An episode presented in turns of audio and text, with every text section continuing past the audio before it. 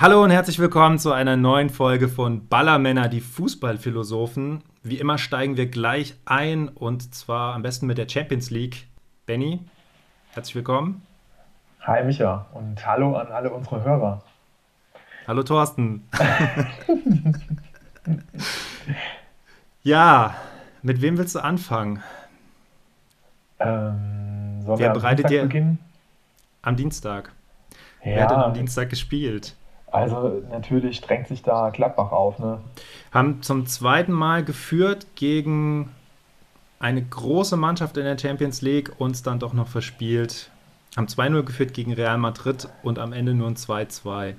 Gott, wie schade das ist, oder? Wenn du dir überlegst, dass die in dieser Gruppe äh, eigentlich schon fast mit sechs Punkten hätten dastehen können. Ich meine, es ist jetzt müßig darüber zu reden, aber jetzt gegen zwei wirklich starke Mannschaften dann äh, zweimal zu führen und am Ende dann nur mit einem Unentschieden rauszugehen, ist natürlich bitter.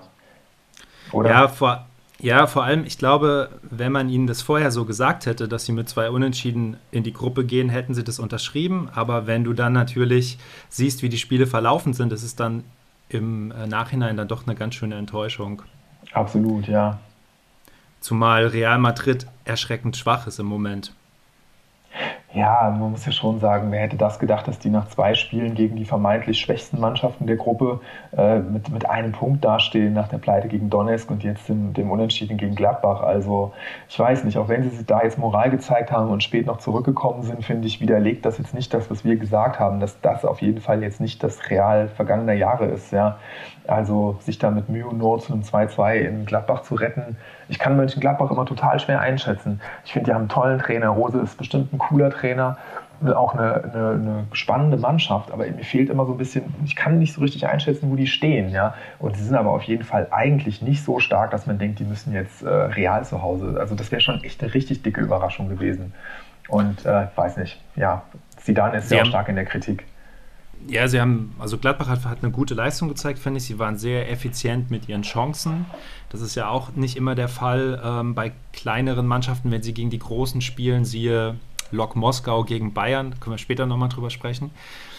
Aber sie haben ihre Chancen genutzt und haben eigentlich das Beste draus gemacht. Und dann hat halt am Ende, finde ich, so die Cleverness gefehlt, um das dann halt runterzuspielen. Ne? Dann hat Real dann doch nochmal ein bisschen aufgedreht. Da gab es nochmal Einwechslungen mit äh, Modric, Ramos, der jetzt hier wieder mit dabei war, hat nochmal Gas gegeben und dann hat Real das halt noch zumindest gepackt, den, den Ausgleich zu machen. Wobei ich mich frage, warum spielt dann Real nicht die ganze Zeit so wie in der Schlussphase? Warum?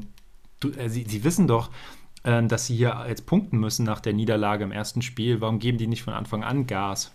War dann doch ja. Gladbach vorher zu stark? Weiß ich nicht. Da vielleicht, äh, ach so, Hazard ist übrigens auch noch reingekommen. Das war mir noch eingefallen, wo du das gerade sagtest mit Modric. Hazard war ja auch, glaube ich, länger verletzt und ähm, mir ist nur äh, aufgefallen, dass sie dann wirklich in der 70. Minute dann Modric und Hazard gebracht haben, wo man dann auch denkt so, wow, okay, wer da noch von der Bank kommt, ja.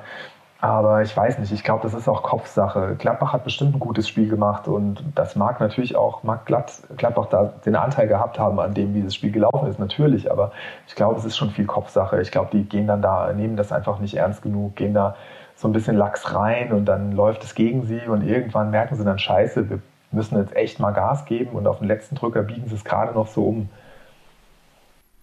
Ja, aber ich meine, die Champions League ist ja schon das höchste der Gefühle. Die Gruppe ist auch nicht so einfach. Das sollte Real ja kapiert haben nach der Niederlage gegen Donetsk, dass sie sich jetzt eigentlich nicht nochmal einen Punktverlust leisten können gegen die vermeintlich andere, schwächere Mannschaft in der Gruppe, Gladbach.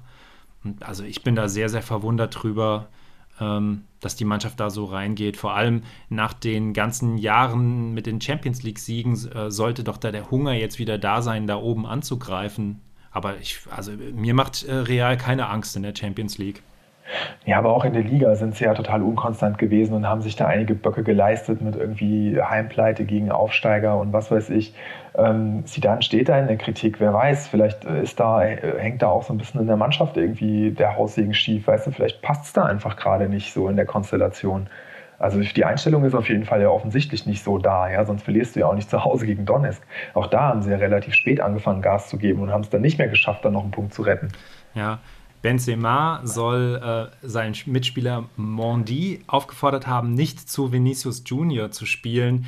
ähm, er macht gar nichts, Bruder, spiel nicht zu ihm. Beim Leben meiner Mutter, er spielt gegen uns. soll er gesagt haben. Oh Gott. ja. In was für ein Spiel war das? Das war gegen Gladbach jetzt. Ach, ernsthaft? Ja. Oh Gott. Echt? Mhm. Also war Vinicius, Vinicius Junior war der zwölfte Gladbacher. Schön. So ungefähr, ja. Ich meine, der ist halt noch wahnsinnig jung und eigentlich ein, ein, großes Talent und es muss ja irgendeinen Grund gegeben haben, warum sie dann ihn auch aufstellt. Aber scheint er irgendwie nicht so richtig zu passen. So mit den ganz Jungen und den ganz Alten bei Real. Ja. ja. Und was mir aber gut gefallen hat, äh, was mir jetzt auch jetzt nochmal wieder aufgefallen ist, was er für eine tolle Offensive Gladbach hat, ne? Mit Player, mit Markus Thuram, auch mit Embolo.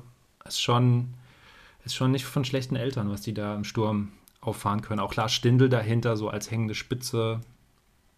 Vor allem sind die auch noch relativ jung, ne? Tyram allen voran, also auf jeden Fall, ja. Was guckst du jetzt nach? Ja, ich wollte nur gerade nochmal äh, noch die Aufstellung von äh, Gladbach gegen Real mir nochmal gerade genauer anschauen. Ah ja. Ja. Ja, und trotzdem hatte ja Real den, den Klassiko unter der Woche gewonnen, was jetzt dann auch wieder nicht äh, nicht unter der Woche, am Wochenende meine ich. Am Wochenende, ja. ja. Ähm, was ja jetzt auch dann wiederum nicht für, für den FC Barcelona spricht, dann auch gegen das relativ schwache Real dann zu verlieren. Oder da ist dann die Motivation naja. wieder da, weil es so ein wichtiges Spiel ist, ne? Ähnlich wie. Ja, aber das ist ja, ja, ja. aber genau dasselbe wollte ich auch eben sagen und bin dann, weil ich, weil mir auch aufgefallen ist, dass Atletico sich ja auch im Moment schwer tut, ja, und äh, gegen die Bayern richtig auf die Mütze bekommen hat und sich dann jetzt gegen Salzburg äh, auch wieder so schwer getan hat, auch zurückgelegen hat und ähm, wo du ja eigentlich auch denkst, das kann doch eigentlich auch nicht sein, ja, sie haben es dann noch gewonnen und dann wollte ich schon sagen, schau mal, hier die spanischen Mannschaften tun sich allesamt ja gerade relativ schwer wollte auch sagen, schau mal, Barcelona verliert da den Klassiko gegen ein nicht gerade starkes Real und dann spielt Barcelona jetzt gegen Juve und gewinnt das Ding mit 2-0 in Turin. Ja, aber da könnte man jetzt wiederum ableiten davon, dass Turin noch schwächer ist im Moment. Also, dass wirklich alle großen Top-Teams sich gerade so ein bisschen schwer tun. Nicht alle, aber ähm, viele. Ja, aber ja, ja, aber meinst du wirklich, dass meinst du wirklich, dass Juve so schwach ist? Also sie hatten ja auch wohl zwei oder sogar drei Tore, die der, die der Videoreferee äh, aberkannt hat von Morata. Also es scheint ja offenbar auch einiges dann echt nicht so gut gelaufen zu sein ja, doch, für, also, für Juve gestern. Nee, also ich habe es auch mitverfolgt, das Spiel. Also Juve war wirklich richtig, richtig schwach und, und Barcelona hatte okay. auch noch mehr Chancen. Die hätten eigentlich schon viel, viel höher führen müssen. Die haben Juve eigentlich nur noch im Spiel gehalten. Also das war völlig verdient, dass Barcelona gewonnen hat.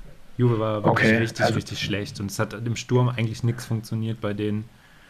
Okay. Ja. Ja, schon kurios, oder? Also es scheint ja, es zieht sich ja wirklich so ein bisschen so durch, ne? Es sind ja einige dieser Mannschaften, wir haben ja äh, auch schon mal darüber gesprochen, wer so die Favoriten sind. Tja, so richtig kann man das echt nicht benennen. Da landet man doch immer wieder bei den Bayern, die sich jetzt ja auch schwer getan haben. Aber das sind ja eben äh, bei Lok Moskau dann eben genau die Spiele, die du halt einfach nur gewinnen musst, ganz egal wie, oder? Ja, natürlich wird bei Bayern immer mal ein Arbeitssieg mit dabei sein. Das war aber letzte Saison auch schon so, dass sie nicht jedes Spiel 5-0 gewinnen. Das kann man auch nicht erwarten. Und sie hätten auch gegen Lok Moskau den Sack früher zumachen können. Sie haben dann einfach das zweite Tor nicht gemacht. Dann ist ja meistens Ruhe. Sie haben halt Moskau immer noch im Spiel gehalten und die sind dann halt äh, einfach mutig gewesen, haben lange Bälle nach vorne gespielt und da sind die Bayern, äh, siehe Hoffenheim, auch verwundbar ähm, in solchen Spielen. Also wenn, wenn das klappt, die Abwehr mit langen Bällen zu überspielen, dann ähm, kommt es häufiger vor, dass da vor dem Bayern-Tor dann auch ein Angreifer frei auftaucht und Manuel Neuer kann dann auch nicht immer alles retten. Aber es ist schon interessant, dass die, äh, das ist so das, was eigentlich immer auffällt, dass die Bayern dann einfach die Mannschaft sind, die solche Spiele dann aber auch gewinnt, ja, während äh, zum Beispiel Bayer Leverkusen ja fast schon traditionell äh, dann solche Spiele oft verloren hat, ja, gegen irgendwelche Moskauer Mannschaften oder so, ja, und diese Punkte, die du eigentlich holen musst, wenn du weiterkommen willst, dann oft nicht geholt hat. Und die Bayern fliegen dann da die tausenden Kilometer nach Moskau unter der Woche. Ja, das ist bestimmt so ein Termin, wo du nicht so richtig Bock hast, kommst dann da an, strapaziöse Reise in den Knochen und hast dieses relativ bedeutungslose Gruppenspiel dann vor dir, aber fliegst mit den drei Punkten nach Hause. Ja, ich meine, selbst wenn du da mal ein bisschen in die Bredouille gekommen bist und nicht geglänzt hast, am Ende ist es das, was zählt. Finde ich ja dann doch auch immer wieder bewundernswert. Immerhin waren da mal ein paar Fans im Stadion in, in Moskau. Das siehst du ja bei den Spielen in Osteuropa, auch in der Ukraine ja, dass, de, dass die schon mehr Fans ins äh, Stadion noch lassen. Im Moment, das ist da echt ein ungewohntes Bild. Ne? Wir werden ja jetzt sowieso äh, kaum noch Fans im Stadion sehen oder gar keine mehr in den nächsten Wochen. Da können wir später nochmal drüber sprechen. Aber das find, fällt ja. mir immer so auf jetzt bei den Spielen, die in Russland oder in der Ukraine sind, dass äh, da tatsächlich nochmal so ein bisschen Atmosphäre da ist. Ja, ich denke so oft, was, ähm, was würde die haben auch Publikum die, und was würde. Die Lokfans haben auch wirklich gut die Mannschaft angefeuert, da war was los im Stadion. Naja, das kennt man gar nicht mehr. Ja. Aber der, was ich jetzt äh, gerade bei äh, Gladbach auch wieder gedacht habe und jetzt bei so vielen Spielen zuletzt, die äh, durchaus auch, ähm, ja, wo, wo, wo richtig dann auch gegen Ende noch was passiert ist, wo viele Tore gefallen sind, was, wie eine Kulisse so ein Spiel verändern könnte. So ein Spiel wie Gladbach gegen Real, ja, in einem, in einem ausverkauften Borussia-Park. Es ist, ist ein anderes Spiel. Da hast du am Ende dann echt nochmal vielleicht ein paar Prozent, die du nochmal mehr rausholen kannst und bringst so ein Spiel vielleicht über die Zeit. Das ist natürlich jetzt hochspekulativ, aber so eine Kulisse, gerade bei so einem Spiel gegen so eine Mannschaft, ja, da brennt die Hütte. Da hast du einfach echt, das ist ein anderes Spiel, kann man einfach nicht anders sagen. Ja, das glaube ich auch.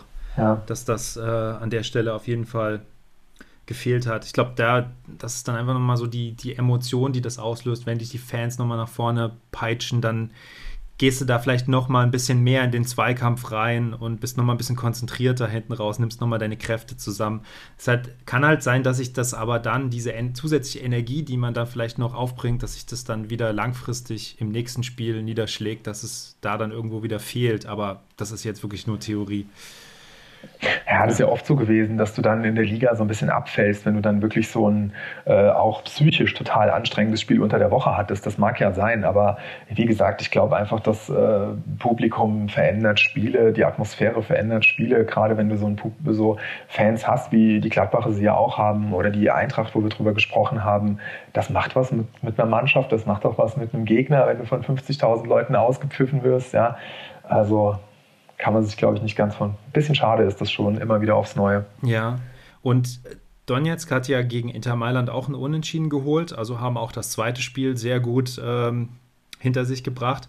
Und was jetzt so ein bisschen meine Sorge ist, weil Donetsk doch ziemlich stark aufgetreten ist, dass äh, Gladbach in den nächsten beiden Spielen vielleicht nicht so toll punktet gegen die und dann am Ende gar nicht so doll dasteht. Dann ist, sind die letzten beiden Spiele dann wieder gegen Real und Inter. Und ähm, ja. ja dann könnte es schwer werden. Brauchst du keine Brille für, dass du, dass du am Ende dann nicht mal die Europa League-Quali drin ist, weil äh, du mit Donetsk dann auch eine Mannschaft hast, die halt regelmäßig Champions League spielt und nicht so schlecht ist. Und ja, also würde mich nicht wundern, wenn Gladbach da am Ende als Vierter rausgeht. So ein bisschen wie das, das ist eine undankbare Gruppe. Ja, ist so ein bisschen wie das, was du gerade mit, mit Leverkusen meintest, dass die sich dann bei den vermeintlich leichteren Gegnern trotzdem schwer tun, ja. Ähm, das könnte hier bei Gladbach halt dann auch so sein, weil die, ja, weil denen auch natürlich so ein bisschen die Erfahrung im Europapokal fehlt, die zum Beispiel eine Mannschaft wie Don jetzt hat, auch wenn die vielleicht von der Qualität jetzt nicht absolutes Top-Level sind, aber die scheinen gut drauf zu sein. Ich glaube, es wären schwere, schwere Spiele. Ja, aber das ist so eine Mannschaft, äh, die, glaube ich, schon ein ziemlich ähm, solides Level so hat. Ja. ja. Wahrscheinlich so, so ein äh, mittelprächtiger Bundesligist wäre, keine Ahnung, das kann man immer schwer einschätzen. Diesen ganzen Brasilianern, die die da immer drin haben, ja, mit irgendwelchen Sonderregelungen, keine Ahnung, wie die das immer genau lösen, dass sie da irgendwie elf Brasilianer im Kader haben können. Aber ein Bürger. Ja, sind ja ja, ist, ich weiß nicht, ich glaube nicht, dass sie eingebürgert sind. Die haben keine ukrainische Staatsangehörigkeit, die haben da irgendeinen Trick, ich weiß es nicht. Also hin, die Oligarchen regeln das. Es wird hin und wieder auch mal einer eingebürgert, aber ja, sie werden nicht alle eingebürgert sein. Nee. Vielleicht gibt es eine Sonderregelung für Brasilianer. ja, jedenfalls ist es eine Mannschaft, die echt konstant über viele, viele Jahre immer wieder in der Champions League dabei ist und ja, natürlich selten über die Gruppenphase rauskommt, aber ist ja auch schon vorgekommen. Also ist auf jeden Fall nichts, wo man jetzt davon ausgehen muss, dass Gladbach da jetzt äh, sicher punktet. Ja, würde ich auch sagen, absolut. Äh, ja, dann, keine Ahnung, können wir ja nochmal im Osten bleiben. Die Bayern waren ja bei Lok. Da hatten wir ja gerade schon drüber gesprochen. Was mir aufgefallen ist, ähm, jetzt ist ja Alfonso Davis verletzt. Und Hernandez rückt da eigentlich super nach. Also sie haben da sofort den 1 zu 1 äh, Ersatz auf der Linksverteidigerposition. Und wenn der sich verletzen würde, könnte ja auch immer noch Alaba da spielen. Also da sind sie wirklich irgendwie super aufgestellt. Freut mich übrigens total für Hernandez, dass ähm, das jetzt bei ihm besser läuft, nachdem er eine echt schwierige erste Saison hatte.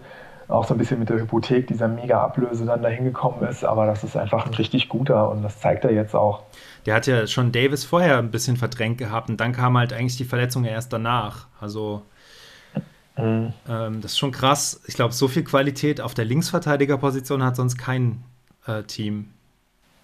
Ja, ja, das stimmt allerdings, ja. Und rechts mit Pavard und, und, potenziell auch noch Kimmich, kann ja zur Not auch da spielen und dann noch den Bunassar, also auch, auch, auch rechts sehr gut aufgestellt. Und dann hast du noch einen, Alaba, der ja auch äh, diverse Positionen spielen kann. Also ja. diese Flexibilität auf diesem Niveau zu haben, ist schon echt genial. Was glaubst du denn, was mit Alaba wird? Meinst du, der wird noch verlängern oder geht er tatsächlich zu einem anderen Team? Ich glaube, dass er geht, weil sonst hätte er schon längst verlängert, weil äh, der hat jetzt so hoch geprokert und jetzt ja mehrfach Angebote wohl abgelehnt. Also ich denke, dass er wirklich geht. Scheint, so, scheint mir so zu sein, als hätte er, ich weiß nicht, vielleicht können Sie noch, noch mal überzeugen. Eigentlich ist er ja ein, sozusagen ein Eigengewächs, der da irgendwie auch hingehört. Und äh, irgendwie haben sie es ja dann doch immer hingekriegt, solche Spieler zu halten. Aber vom Gefühl her würde ich sagen, er verlässt die Bayern, weil er Bock hat, noch mal zu einem anderen großen Club zu gehen. Hat, die Bayern haben ja sicher jetzt noch mal mit ihm und ähm, dem Tross getroffen und nochmal wohl ein besseres Angebot vorgelegt, ähm, nach Sky-Informationen, aber ähm, ein Resultat gibt es da, gibt's da ja noch nicht. Also er hat da noch nicht zugestimmt. Ich wundere mich ein bisschen drüber, weil wo willst du denn jetzt im Moment hingehen? Wir haben ja gerade über die ganzen Top-Teams in Europa gesprochen und wie die alle schwächeln. Was, was willst du denn jetzt bei Real, Barcelona, Juve im Moment? Ähm, die Bayern sind doch wirklich das Nonplusultra. Da will man doch spielen im Moment. Da kann es doch nicht nur ums Geld gehen. Ja, ich würde mir auch wünschen, dass er da bleibt, weil ich den einfach mag, weil es ein cooler Spieler ist. Aber ja, vielleicht ist das Sportliche und das Geld dann jetzt auch nicht allein der Grund. Vielleicht hat er einfach Bock auf nochmal auch eine, eine andere Stadt und ein anderes Land. Ja, ich meine, so Barcelona oder Madrid hat ja schon auch seinen Reiz. Ja, kann, kann da jetzt auch nur spekulieren. Also sportliche Gründe würden auf jeden Fall jetzt nicht dafür sprechen, die Bayern zu verlassen, ja, weil da gibt es im Moment wenig Besseres, absolut. Ja, ich könnte mir so ein, halt auch. So ein Projekt, sowas wie Chelsea könnte ich mir noch vorstellen, wo du so ein, irgendwie so eine Art Projekt dann wirklich hast und das Gefühl hast, oh, da geht gerade was Spannendes ab, ja, die bauen sich eine spannende Mannschaft auf, aber war jetzt ja nicht im Gespräch, nur so vom, vom Gefühl her, ja.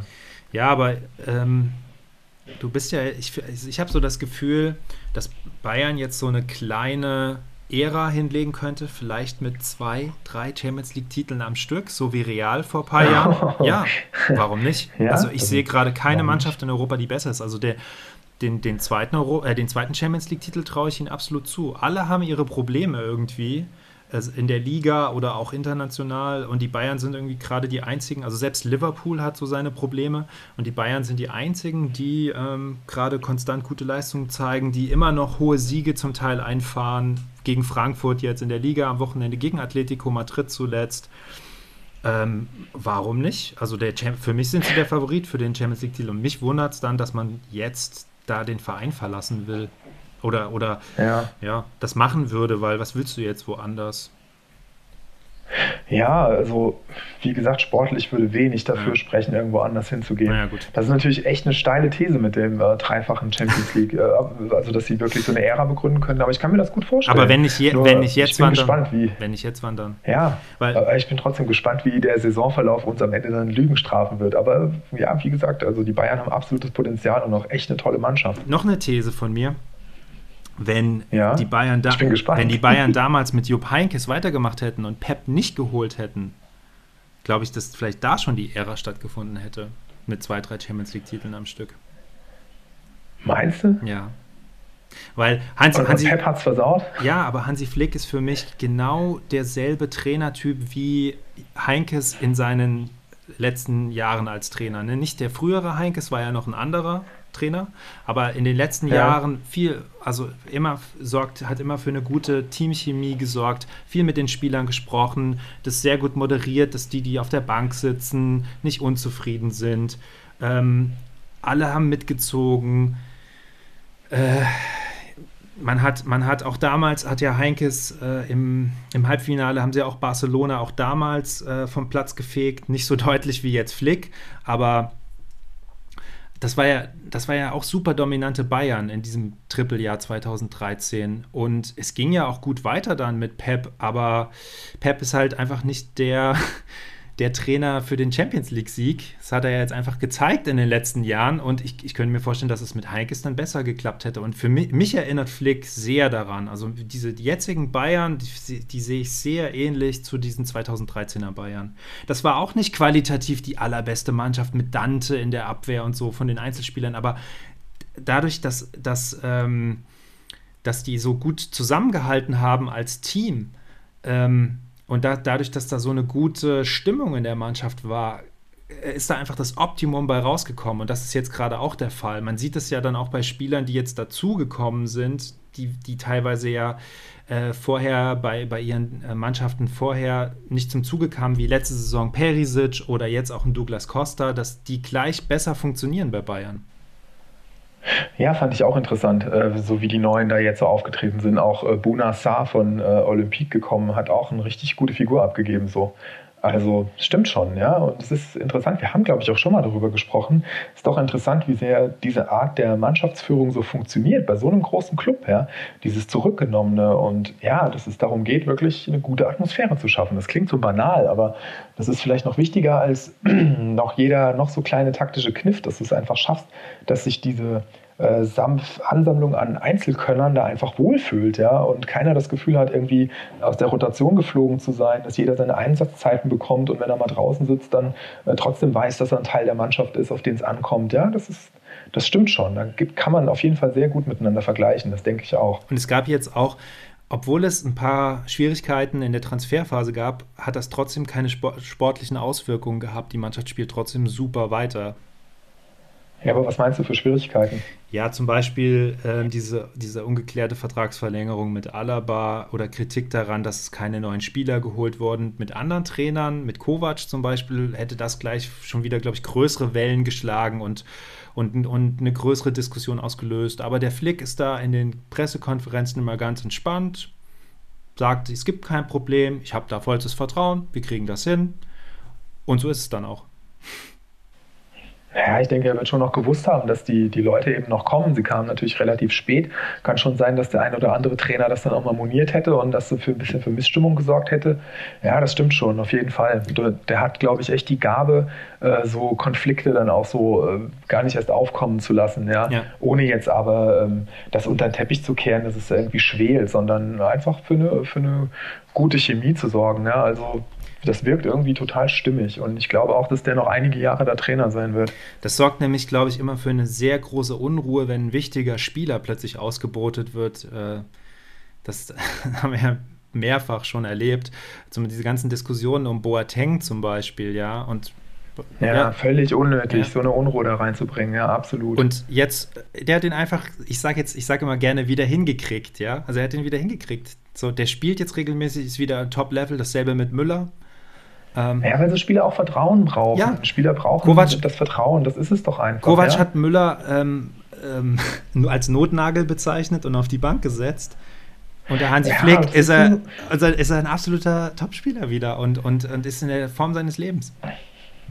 Ich habe oft so das Gefühl, dass äh, Trainer dann versuchen, damit irgendwie sich so ein bisschen Profil zu verleihen und zu zeigen, hey, ich schrecke hier vor nichts zurück und treffe mal eine unpopuläre Entscheidung. Aber ja, es geht immer nach hinten los. So es geht nach hinten los. Ja. Du siehst auch bei, bei Favre, wo man die Gründe überhaupt nicht nachvollziehen kann und er so selbst nicht erklären kann, warum er plötzlich anfängt, da die Nummer 1 aus dem Tor zu nehmen und so merkwürdige Moves dann da zu bringen. Ja. Also das ist selten gut für die Position eines Trainers. Also vor allem, wenn du es dann noch nicht mal richtig erklären kannst. Aber das stimmt absolut. Ja. Warum ohne Not sowas zu machen wie mit Boateng und Müller? Auch wieder sind wir wieder bei Löw, müssen wir gar nicht hin. Aber das tut nicht Not. Ja. Das musst du nie so endgültig machen, wie Löw das gemacht hat oder wie auch wie Kovac das gemacht hat. Ja, du kannst ihn ja mal rausnehmen, aber ihn dann quasi abzuschreiben, weiß ich nicht. Hat, hat niemandem geholfen, kann man rückblickend sagen. Ich glaube auch, dass diese Spieler auch nicht gut funktioniert haben unter Kovac, weil sie sich eben nicht wohlgefühlt haben. Aber du hast jetzt gerade Dortmund schon angesprochen. Da kommen wir eigentlich ganz gut rüber, weil äh, da gibt es ja jetzt auch gerade Diskussionen um Marco Reus, der ja Kapitän ist, aber irgendwie nicht so die super Leistung gerade zeigt und auch teilweise nicht spielt und viel Konkurrenz hat äh, in der Offensive. Wie ist da deine Meinung? Kann man Kapitän sein? Ohne Stammspieler zu sein? Und äh, müsste Reus deiner Meinung nach Stammspieler sein? Ach, ich weiß nicht. Ich finde das immer so ein bisschen, ich finde es eigentlich schon ganz gut, wenn ein Kapitän auch regelmäßig auf dem Platz steht, weil es ja schon jemand sein sollte, der dann auch so ein bisschen Wortführ äh, Wortführer ist und, und vorangeht, auch auf dem Platz. Ja. Natürlich ist äh, Reus ein verdienter Spieler, aber ähm, ich sehe ihn auch eigentlich so als Person nicht als den Kapitän einer Mannschaft, weil er ja schon eher so ein stiller Typ ist und so ein bisschen ja eben nicht derjenige ist, der dann die anderen mitreißt und also ich finde, wenn er nicht in Form ist, dann ist es auch absolut richtig natürlich, dass dann auch die anderen ihre Chance kriegen in so einem hochkarätig besetzten Kader. Und ja, Mannschaftskapitän, weiß ich nicht, wie gesagt, wäre vielleicht eine gute Lösung gewesen, da jemand anders auszusuchen. Ja, weil ich einfach finde, dass das vom Typ her nicht ist. Weißt du, wie ich meine? So als, einfach so als derjenige, der, ich will jetzt nicht wieder mit einem Aggressivlieder anfangen, aber jemand, der schon so ein bisschen einfach mehr die, die anderen mitreißen kann, als, als Reus das kann. Es sei denn, er ist in Topform und macht es sportlich.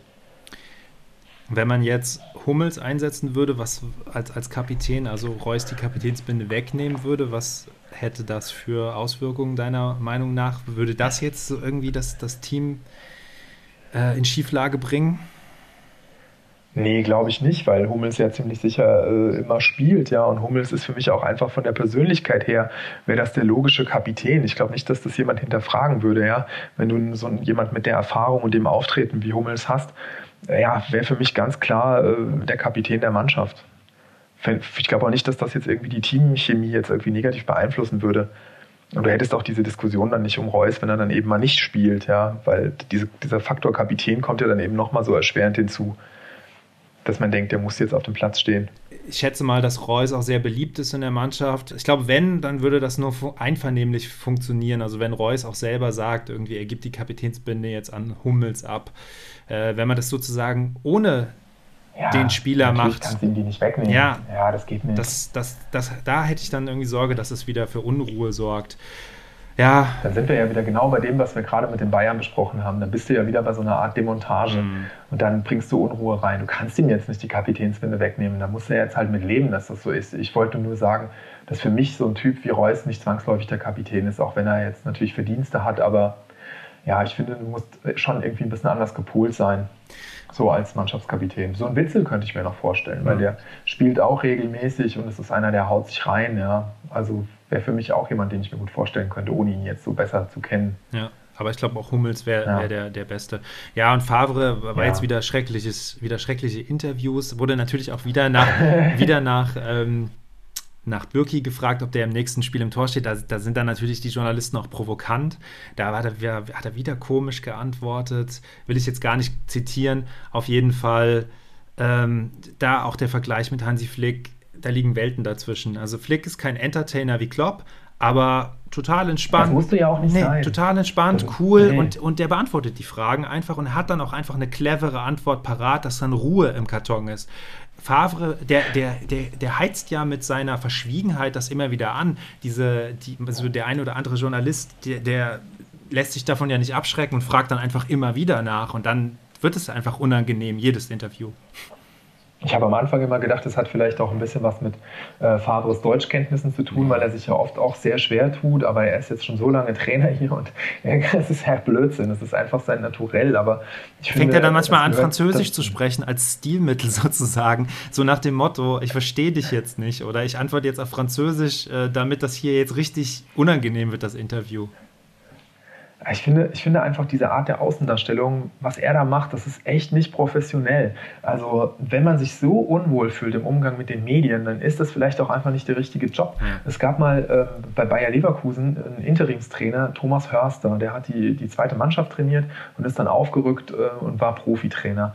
Und der konnte das auch überhaupt nicht. Und der ist dann aber auch von sich aus wieder in die zweite Reihe gegangen, weil er da keinen Bock drauf hatte, weil er einfach nicht der Typ dafür war. Und es war auch eine Katastrophe. Aber er hat die Konsequenzen gezogen gezogen.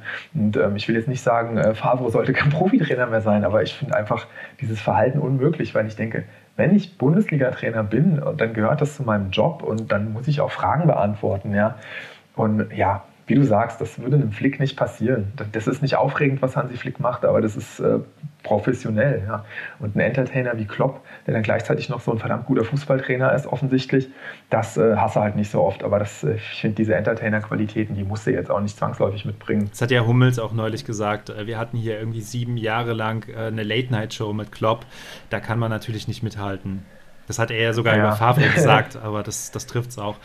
Ich denke, ja. dass Dortmund halt das Glück hat, eine relativ leichte Gruppe zu haben. Deshalb konnten sie sich den, die Niederlage gegen Lazio auch leisten, haben sich jetzt schwer getan gegen Zenit St. Petersburg, aber dann doch 2-0 gewonnen. Ich glaube einfach, dass diese Champions League-Gruppe nicht so richtig das Leistungsvermögen von Dortmund zeigen wird. Und ich vermute, dass sie in der Liga dann sich wieder Ausrutscher leisten und äh, dadurch dann nicht ganz ja. oben dabei sein werden. Das ist jetzt mal so meine Prophezeiung für die nächsten Wochen. Ja, aber auch diese, diese Champions League-Gruppe reicht ja schon, um äh, Dortmund ganz schön ins Wanken zu bringen. Das hat man ja jetzt gesehen. Ich finde das ja ehrlich gesagt schon wieder ein bisschen erschreckend, wie schwer sie sich dann tun in einem Heimspiel gegen Zenit. Das ist bestimmt keine schlechte Mannschaft, ja. Aber wenn sie diesen Elfmeter nicht kriegen, und, und nicht dann so zum 1-0 kommen. Wer weiß, ob die dieses Spiel überhaupt gewinnen oder ob das nicht 0-0 oder vielleicht sogar dann noch 0-1 ausgeht. Also ich finde, das ist schon wieder, also ja, die Niederlage gegen Lazio und jetzt mit Ach und Krach der Sieg gegen Zenit. Ich bin gespannt, wie das weitergeht. Das wirkt mir alles extrem unsouverän gerade. Und jetzt kommen richtig schwere Spiele gegen Club Brügge. Ich sehe das noch nicht, dass Dortmund da sechs Punkte mitnimmt. Ja, ganz genau das meine ich nämlich, weil Brügge ist nämlich auch eine Mannschaft, die einfach unangenehm ist. Sie hat gegen Lazio einen Punkt geholt. Ja, das ist jetzt auch eine Mannschaft, die man halt einfach super schwer einschätzen kann. Aber wie gesagt, du siehst ja, Dortmund tut sich schwer, gerade offensiv. Ja, Haaland ist jetzt auch nicht mehr hier. Ist halt einfach kein Lewandowski, ja. Also hat jetzt gerade auch nicht so, dass er jetzt in jedem Spiel äh, sicher trifft. Er hat das 2-0 gemacht, aber da, da, war ja, wie gesagt, das, dieses 1-0 ist ja dann eben der Dosenöffner gewesen. Und das war ein Elfmeter. Das ist eben genau das. Naja, ich bin echt skeptisch. Also Dortmund überzeugt mich gerade echt nicht so richtig. Ja, wer mich, wer mich überzeugt hat bislang war RB Leipzig bis gestern. ja, wie, aber wie kann das passieren? Also, Und Manchester United ist gerade 15. in England, haben zwar ein Spiel weniger, aber trotzdem, die sind nicht ja. gut in die Saison gestartet, haben eine Klatsche gegen Tottenham kassiert in der Liga. Also, und dann geht Leipzig da so unter, obwohl sie ja eigentlich ähm, momentan in so guter Form sind und in der Champions League ja gezeigt haben, dass sie da mithalten können mit den großen Teams. Ich hätte jetzt nicht gedacht, dass Manchester United zu so einem Stolperstein wird.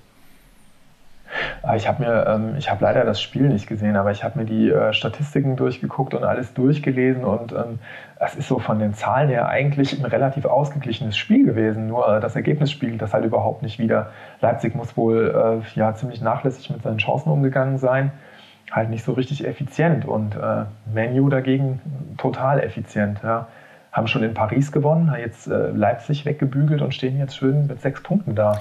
Herr Nagelsmann hat gesagt, ähm, ihn ärgert halt, dass seine Mannschaft aufgehört hat zu verteidigen ab einem gewissen Punkt und dann einfach immer weitere Tore zugelassen hat. Und äh, da sei es halt auch wichtig, dann in so ein Spiel, auch wenn du weißt, du gewinnst es nicht mehr, dass du es halt dann nur 2-0 verlierst und nicht 5-0. Und nicht 5-0. Das ist echt ja, genau die Sache. Ja. Wegen des direkten Vergleichs. Aber er meinte auch, ja. er meinte auch, es hat auch was Psychologisches, weil wenn du jetzt ins nächste Spiel gehst, und dann denkt, dein Gegner fühlt sich gleich stärker und denkt, die sind angeschlagen. Die spielen ja am Wochenende gegen Gladbach. Also im Prinzip ja. auch ein, ein, Duell auf äh, Champions League-Niveau, ja. Und ähm, ja. klar, also Gladbach, die haben ein gutes Spiel gemacht gegen Real. Die, die wollen jetzt wahrscheinlich unbedingt einen Sieg einfahren, weil sie das nicht geschafft haben unter der Woche. Und Leipzig, ja, da hängen jetzt wahrscheinlich erstmal die Köpfe. Da wird jetzt erstmal Aufbauarbeit nötig sein. Ja, aber es ist auch tatsächlich so, dass das ja auch eine Nachricht ist für einen Gegner. Ja? Wenn eine Mannschaft kommt, die gerade irgendwie 5-0 auf den Sack gekriegt hat, dann, dann das nimmst du anders wahr, als wenn eine Mannschaft kommt, die irgendwie unglücklich 0-1 verloren hat. Ja? Natürlich ist das für, für Leipzig dann jetzt eine Hypothek. Und ähm, bin ich auch gespannt, wie sie da jetzt rausgehen, weil das kommt ja extrem selten vor, dass Leipzig wirklich mal so richtig äh, untergeht. Das, war der, ja, das gibt es ja eigentlich gar nicht. Höchste, höchste Niederlage äh, in der Vereinsgeschichte ist das. Der noch, gut, noch sehr jungen Vereinsgeschichte, aber trotzdem. Ja. Das ist ja, das ist ja wirklich verrückt. Die höchste Niederlage der Vereinsgeschichte. Ja. Die Vereinsgeschichte ist tatsächlich noch nicht so lang. Ja. Aber so hoch haben sie noch nicht verloren bislang. Weißt du, warum, äh, warum Rashford nur eingewechselt wurde? Ist das häufiger so, dass der von der Bank kommt? Naja, ich vermute auch einfach mal, weil, also Greenwood hat vorher gespielt, der hat auch geknipst. Ähm, und dann kam Rashford. Ich vermute einfach mal, dass das, ich weiß nicht, ob er verletzt war oder sowas oder angeschlagen war vorher, da bin ich jetzt zu schlecht informiert. Aber natürlich muss Manchester United auch ein bisschen rotieren. Die haben ja sau viele Spiele in England. Ne? Aber ja. für mich ist Rashford. Ja, fand ich nur ganz. Ja. Also eindrucksvoll, ne, dass er dann reinkommt und macht, äh, macht dann eben drei Buden. Ja. ja. Also für mich ist er aber mit der beste Spieler bei Manchester United. Ich finde den grandios. Absolut, ja. ja. Weißt du, was ich mich gefragt habe, wo du eben das sagtest mit der Vereinsgeschichte, ob man dann bei ähm, RB Leipzig auch äh, die Ergebnisse vom SSV Mark Randstedt äh, mit einrechnet in die Vereinsgeschichte, Nein. weil es ist doch absurd, oder? Du übernimmst einen, einen Verein sozusagen. Ich glaube, ja. den Verein, den, Und, ich glaub, den äh, Verein gab es äh, damals äh, den Verein gab es dann auch wieder, diesen SSV Mark Randstedt. Der hat dann weiter unten wieder angefangen. Also es gab dann einen Nachfolgeverein davon, aber die haben sozusagen, ja, ja, die haben, damit die nicht in der... Die haben quasi nur den, ja, den Platz übernommen. Damit sie in der, quasi in die Lizenz genau, übernommen. Genau, damit sie in der fünften Liga anfangen konnten. Ich glaube, es war fünfte Liga. Wieder, wie, auch, wie auch immer das genau funktioniert, aber die haben quasi den, äh, den Platz übernommen und die haben dann unten wieder angefangen und ja. Ja, die, die haben ja den, den, die haben dann den Namen halt umbenannt, ne? Und, und äh, ja. So. Ja, wobei, ja, die haben die erste Mannschaft übernommen. Genau. Also eigentlich ist es schon, ja, eigentlich ist es schon, schon derselbe Verein, mehr oder weniger. Ja. Also, also, in der Theorie ja, wobei die ja, ich glaube, wenn du jetzt irgendwie so im Internet guckst, dann steht schon immer Gründungsjahr 2009 war das, glaube ich, ne? Ja. Ja, aber das ist eigentlich Quatsch, weil es nicht stimmt, weil es einfach nicht stimmt. Wenn du eine, also sonst müsstest du ja unten anfangen, ja. Wenn du neu gründest, dann fängst du unten an. Ja, aber das wollten sie ja nicht. haben über diese, ja gut, aber dann ist es trotzdem eigentlich ja keine Neugründung in dem Sinne. Ja, du übernimmst Mark Kranstedt und stülpst quasi RB Leipzig drüber und fängst in der fünften Spielklasse ja. an, statt in der neunten oder so. Ja. ja. Also schon ein interessantes Modell auf jeden Fall. Im Detail weiß ich das nicht, wie das genau funktioniert hat. Allerdings habe ich ja tatsächlich in der Zeit, also ab 2010 in Leipzig gewohnt und habe die Anfänge von RB ganz gut mitbekommen, weil ich da studiert habe. Ja. ja war ich auch bei einigen unterklassigen äh, Spielen damals, zum Beispiel gegen ähm, Sachsen-Leipzig und so im, im Sachsen-Pokal und bei solchen Spielen. Das war schon sehr interessant. Da waren doch bestimmt auch richtig viele Zuschauer dann, ja, oder? Ja, klar.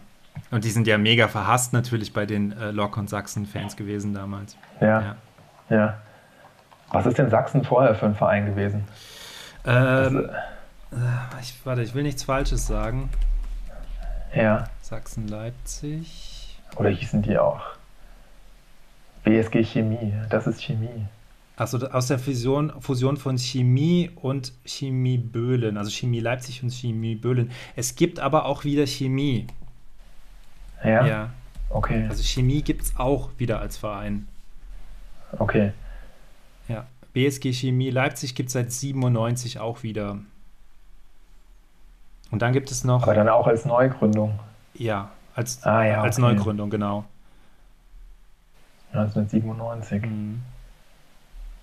Ja, interessant. Wir schweifen ab, aber das ist mir nur eben wegen Mark Randstedt, weil diese von wegen Vereinsgeschichte, weil eigentlich ist dieser Verein ja der SSV Mark Randstedt, den man Leipzig dann übergeworfen hat, sozusagen wie auch immer das damals funktioniert hat. Genau, ja. Da wurden bestimmt ein paar Register im Vereinsrecht gezogen. Ja, und die hatten ja auch gleich ein WM-Stadion zur Verfügung als Fünftligist. da, haben sie, ja. da, haben sie nicht, da haben sie nicht von Anfang an gespielt, aber das stand ja schon da nee. quasi. Ne? Das äh, war ja auch ein Grund, dass die ja. Infrastruktur auch vorhanden ist dort. Ne?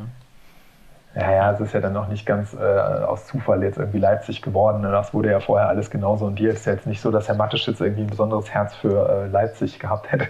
Nö, aber das, das hat halt gepasst. Ne? Und die Stadt halt, hat, hat halt eine gewisse Fußballtradition, weil da der DFB gegründet worden ist und weil der erste deutsche Meister auch aus Leipzig kam. Aus Leipzig ja. kam. Ja, du, hast, äh, du hast Fußballtradition, du hast eben dieses Stadion da stehen gehabt, was nicht genutzt wurde, in dem Maße, wie man es eben nutzen kann. Ja, ja also bot sich einfach ja. an, ein guter Standort, eine große, große deutsche Stadt und halt ziemliche Profifußball-Diaspora da drüben. Leute, Leute haben Bock auf Fußball und auch die Talente im Osten wurden sicherlich nicht so ähm, gefördert und gefunden, weil es nicht so viele Vereine da gab. Weil das, das Gebiet sozusagen, wo sie ja konkurrieren, also die gucken ja überall, aber wirklich so der, der nähere Umkreis, da sind ja dann noch der VfL Wolfsburg unterwegs, weil die ja ziemlich östlich in Niedersachsen äh, liegt, die Stadt, und halt Hertha BSC. Das sind ja so die drei Mannschaften aus der Bu und jetzt Union natürlich auch, aber das sind so die Mannschaften aus dem, aus die, die im Osten so nach Talenten suchen und das abgrasen. Und ähm, da ist natürlich mit RB Leipzig ein riesen Player dahin gekommen, der jetzt wahrscheinlich die, ja, die, die attraktivste Anlaufstelle für Talente dort ist. Absolut, ja, absolut. Ich meine, ist ja echt absurd, ne? wenn du dir überlegst, dass Leipzig dann, also äh, Wolfsburg ist ja gut für Wolfsburg wahrscheinlich gewesen, dass sie da äh, relativ unbehelligt dann äh, Talente äh, sichten konnten. Ja, aber ja, passt schon vom Standort eigentlich auch in der Hinsicht. Es war ja, war ja, ja nichts weiter im Osten, klar, zweite, dritte, vierte Liga, aber Bundesliga ähm, gab es ja nichts, außer dann halt noch die Hertha in Berlin. Also das, der Osten gehörte, was Talente angeht, mehr oder weniger hat sich das äh, Wolfsburg mit, mit Hertha BSC äh, aufgeteilt dort. Und dann kam halt Leipzig dazu. Und das hat auch mal der Preetz in einem Interview gesagt, dass damit natürlich jetzt ein sehr großer Konkurrent auch da ist, was, was Talente angeht. Natürlich suchen die mittlerweile eh auch im Ausland und so weiter. Das ist ja eh nicht nur lokal begrenzt, aber ja. Ich glaube, viele, viele, äh, man will ja trotzdem auch lokale Talente haben, das, das siehst du ja immer wieder. Ne? Also das ist ja immer wieder so ein Ziel. Ich glaube, da gibt es auch Vorgaben, dass man ja auch so, dass ja auch irgendwie junge Nachwuchsspieler auch irgendwie aus der Region kommen müssen oder so und so viele Jahre im Verein schon sein müssen. Naja, gut, wir schweifen ab. was, de was, denkst du denn jetzt, ähm, jetzt wieder mit Blick auf die Champions League und auch die Bundesliga, dass denen diese Pleite dann jetzt irgendwie einen Knacks geben wird? Weil so richtig vorstellen kann ich mir das jetzt ehrlich gesagt auch nicht. Die Gruppe ist halt brutal schwer. Jetzt kommt zweimal Paris, weiß ich nicht. Ja. Hat, haben sie sich ja schwer getan im Halbfinale letztes Mal. Und ähm, ja, Paris hat auch schon eine Niederlage kassiert gegen Manchester United. Es ist eine absolute Wundertüte. Ich finde die Gruppe sehr, sehr spannend. Aber kann natürlich ja. gut sein, dass Leipzig das dann nicht packt, weil ich hätte Manchester United nicht so stark eingeschätzt. Ich hätte eher gedacht, dass, ja, das dass Leipzig vor Manchester landet. Ja, und da sind diese sechs Punkte jetzt natürlich dann echt schon mal ein Pfund, mhm. weil die, die sind mit den sechs Punkten ja schon fast durch. Ja, da reicht es ja, wenn du jetzt nochmal gewinnst, die sich gegenseitig die Punkte abnehmen. Basaksche hier scheint ja dann doch eher so der Punktelieferant zu sein. Aber das wird eng für Leipzig. Ich glaube auch nicht, dass es, dass es reicht. Also ich bin gespannt. Man muss jetzt erstmal das Duell mit Paris abwarten. Und man steht dann ja unter diesem wahnsinnigen Druck, auch gegen die kleine Mannschaft Basakschi hier dann auch zweimal gewinnen zu müssen. Weil wenn die der ja. Punktelieferant sind, dann müssen alle da sechs Punkte holen bei Basakci hier. Ja. Ja, und das weißt du. Und wenn es dann doch nicht so läuft, dann ist sofort der Druck mhm. da. Wenn du dann denkst, scheiße, es, äh, wir packen es jetzt nicht, die drei Punkte zu holen, hast du auf jeden Fall einen anderen Druck in so einem Spiel gegen die vermeintlich leichte Mannschaft. Ja, den Druck hat jetzt Dortmund dann auch ja. gegen Brügge, würde ich sagen. Ja. Ja, absolut, ja. Gut, wie wollen wir weitermachen? Gibt es noch was in der Champions League, was du besprechen willst? Mir ist nur noch aufgefallen, dass Liverpool sich wieder extrem schwer getan hat. Ja. Lange, lange gebraucht hat gegen Midtjylland. Ja. ja. Und ähm, dass auch Bergamo gegen Ajax lange zurückgelegen hat. Gut, Bergamo ist jetzt nicht, äh, die, die sind ja auf Augen, ja, aber das dann auch noch. Also eigentlich, da, ja. da habe ich, hab ich gedacht bei dem Spiel, ja, typisch Ajax. War ja auch in dem Jahr, wo sie so stark waren, wo sie da eigentlich ins Finale gehört hätten, haben sie ja immer wieder vor, äh, einen Vorsprung verspielt. Das ist so typisch Ajax. Sie sind die bessere Mannschaft, sie führen deutlich und dann ver, vergeigen sie es hinten raus noch. Hätten sie einfach runterspielen müssen. Eine 2-0-Führung musst du einfach über die Zeit bringen. Und dann halt wieder typisch, typisch ja. Bergamo, dass sie dann halt noch zwei Buden machen. Ne? Es ist einfach Wahnsinn in der Offensive bei denen. Ja. Ja. Nee, aber ansonsten, ansonsten Champions League finde ich ist für mich jetzt so ganz gut abgedeckt. Ja. Und was wollen wir dann noch besprechen? ja, wir, waren, wir waren letztes Mal noch bei ähm, am Ende, wo wir so ein bisschen rausgeholpert sind, sind wir bei Slatan stehen geblieben. Ja. Und da ähm, wollte ich nur nochmal sagen, dass es ja jetzt auch, jetzt auch am vergangenen Wochenende wieder Slatan war, der äh, da die absolut prägende Figur war im Spiel gegen die Roma, mhm. aber diesmal auf beiden Seiten, weil er ja dann den, den Ausgleich am Ende wohl so ein bisschen auch mit verschuldet hat. Aber er hat auch, glaube ich, wieder zweimal getroffen, ne? Schon wieder ein Doppelpack. Ja, er hat, ja, er hat schon wieder zwei, er hat schon wieder zweimal getroffen. Ja, unfassbar. Das ist schon irgendwie faszinierend, oder? Ja, absolut. In dem Alter, und er war ja schon in den USA, man hat ja gedacht, okay, der beendet jetzt seine Karriere, dann kommt er wieder zurück nach Mailand. Äh, die haben schon eine ziemlich gute Rückrunde gespielt, haben es ja noch in die Euroleague geschafft. Und ähm, ja. jetzt äh, ist die Saison richtig gut angelaufen und er ist da, glaube ich, ganz, ganz äh, entscheidend dafür. Ich finde es so ein bisschen schade bei der Stärke und Dominanz, ähm, die er so ausstrahlt, dass äh, er nicht ein bisschen mehr noch gerissen hat in seiner Karriere. Er hat ja nie die Champions League gewonnen, weil er auch, glaube ich, immer so viel die Vereine gewechselt hat, ähm, obwohl er schon auch so ein Führungsspieler ist. Er kann so eine Mannschaft schon total mitreißen. Der schreit ja auch seine Mitspieler dann an, wenn die nicht so spielen, wie er sich das vorstellt. Ja. ja. Ja, aber er ist ja auch halt kein einfacher Charakter. Ne? Er ist ja damals bei ähm, Barcelona doch sehr mit ähm, Guardiola aneinander geraten. Ja, vielleicht dann auch ein Grund, warum er dann äh, dort die Champions League nicht gewonnen hat. Und ja, ich glaube, das stand ihm dann auch immer mal wieder so ein bisschen im Weg. Aber ähm, faszinierend ist, wie du eben gesagt hast, man denkt so, ja, er geht, in die, er geht in die USA und eigentlich ist das schon so der Haken hinter der Karriere. Das ist ja auch sonst immer. Und dann kommt dann, ja, ja der, der klassische Verlauf, siehe Schweinmine. Und dann äh, kommt er nochmal zurück und äh, in so eine Top-Liga und führt so eine Mannschaft dann äh, echt dann an die Spitze der Tabelle jetzt im Moment. Also schon irgendwie einfach faszinierend, kann man echt nicht anders sagen. Ähm, er selber sagt ja zu seiner Zeit in Barcelona mit Guardiola, aber das ist natürlich nur seine Darstellung. Ich habe mal irgendwann, irgendwann sein, sein, Hörbuch mir angehört über seine, seine, seine Biografie quasi. Und da sagt er aber, dass dass das halt an Guardiola gelegen habe, dass ähm, er ihn dann nicht mehr eingesetzt hat und ähm, ja, irgendwie ein Problem hatte halt mit Slatan, weil, weil Guardiola will ja immer so Spieler, die ihm folgen, die nicht so, ja, nicht so dominant sind, nicht so aufmucken, sag ich mal. Und mit, mit so Charakter, starken Charakteren tut er sich wohl eher schwer, Guardiola. Und das naja, aber ist ja auch vom Typ her nicht so der, der, der Guardiola-Spieler, oder? Also so ein, so ein Brecher. Ja, aber der hat, also Guardiola hat, hat wohl ähm, sich sehr stark passiv-aggressiv verhalten gegenüber Slatan und Slatan hat aber versucht, nach eigener Darstellung, ähm, einfach auf dem Platz gute Leistung zu zeigen und mit Guardiola klarzukommen, aber es ist dann halt irgendwann dann doch eskaliert. Ja, ja. und also in, in, dem Buch lässt er kein gutes Haar an Guardiola, aber irgendwie äh, klang das für mich glaubwürdig, weil das so, schon so ein bisschen auch mein Bild von Guardiola ist. Ne? Also ähm, ich so mit, mit Führungsspielern, die oder mit so Spielern, die nicht in sein Konzept auch passen, wie du gerade sagtest, und auch so Spielern, die vielleicht lautstark sind, also die auch ihre Meinung sagen, mit so Spielern kann er, glaube ich, nicht viel anfangen. Ja, zum einen so charakterlich, aber wie gesagt auch äh, fußballerisch, glaube ich, passt dann so ein, so ein Ibrahimovic nicht so in sein Konzept, obwohl man das ja eigentlich gar nicht Hat aber gut kann, geknipst in der Saison. So Hat aber kann. gut geknipst auch in der Saison, also. Ja. Und ähm, Lewandowski war ja auch schon bei Bayern, als Guardiola noch da war. Und der hat ja auch gut geknipst in der Zeit. Also, also jetzt da, am, am, klassischen Mittelstürmer kann es irgendwie nicht liegen. Den hat er ja auch bei Manchester ja, City. Naja, gut, da hat er nicht so einen Brecher vorne drin. Halt Aguero ist so ein, eher so ein kleinerer ähm, technischer Stürmer, ja. aber.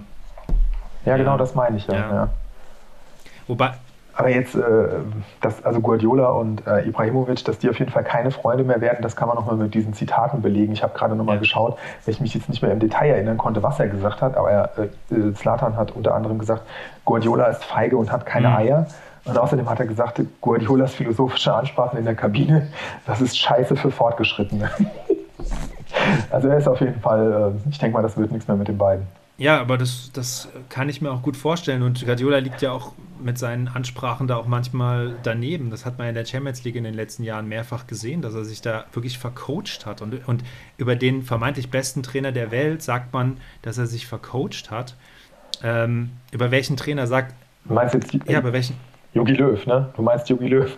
Ja, okay. Ich wollte jetzt gerade fragen, ich wollte jetzt gerade fragen, über welchen Trainer sagt man denn das sonst noch? Auf Vereinsebene fällt mir keiner ja. ein, aber Jogi Löw ist natürlich korrekt.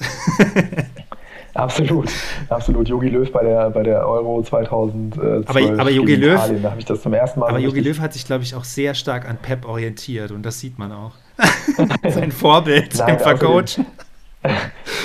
Außerdem wurde ja auch im Nachhinein, äh, wurde er dann ja auch rehabilitiert, Löw, und ähm, der Skippe wurde dann ja zum Fehlerflüsterer. Unvergessen, der Fehlerflüsterer. Das weiß ich gar nicht, was war da? Ich weiß nicht, also es wurde so ein bisschen so ähm, auf Skibbe zurückgeführt, dass er ihm so ein paar Sachen, äh, ja, also der wurde dann so vom Boulevard als Fehlerflüsterer.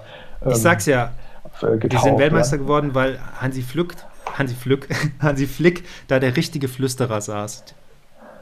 Der Yogi-Flüsterer. Ja, ja, stimmt schon. Der hat richtig geflüstert, deshalb hat es da geklappt mit dem WM-Titel. Er hat ihm vielleicht gesagt, du, äh, Yogi, stell doch mal vernünftig auf. Lass doch mal den Ösil draußen. Guck mal hier. ah nee, das hat er gar nicht gemacht. aber ist das, nicht, ist das nicht ein geiler Spitzname, der Fehlerflüsterer? Das ist, ja, ah, so möchte man schön. in Erinnerung bleiben. Ja. ja. er sagte auch damals dann, der Fehlerflüsterer tat weh. Ich glaube, dass Slatan äh, vor allem den Fehler gemacht hat, Inter Mailand zu verlassen damals und zu Barcelona zu wechseln, weil in dem Jahr, wo er der zu Barcelona kam und mit Pep so große Probleme hatte, in dem Jahr ist ja Inter, wo er vorher gespielt hat, Champions League-Sieger geworden mit Mourinho. Und wäre er einfach mal bei Inter geblieben, dann wäre er wahrscheinlich mit Inter Champions League-Sieger geworden, weil mit Mourinho kam er ja gut klar. Das war nämlich damals der Tausch Samuel Eto'o gegen Slatan plus ah. noch ein Haufen Geld.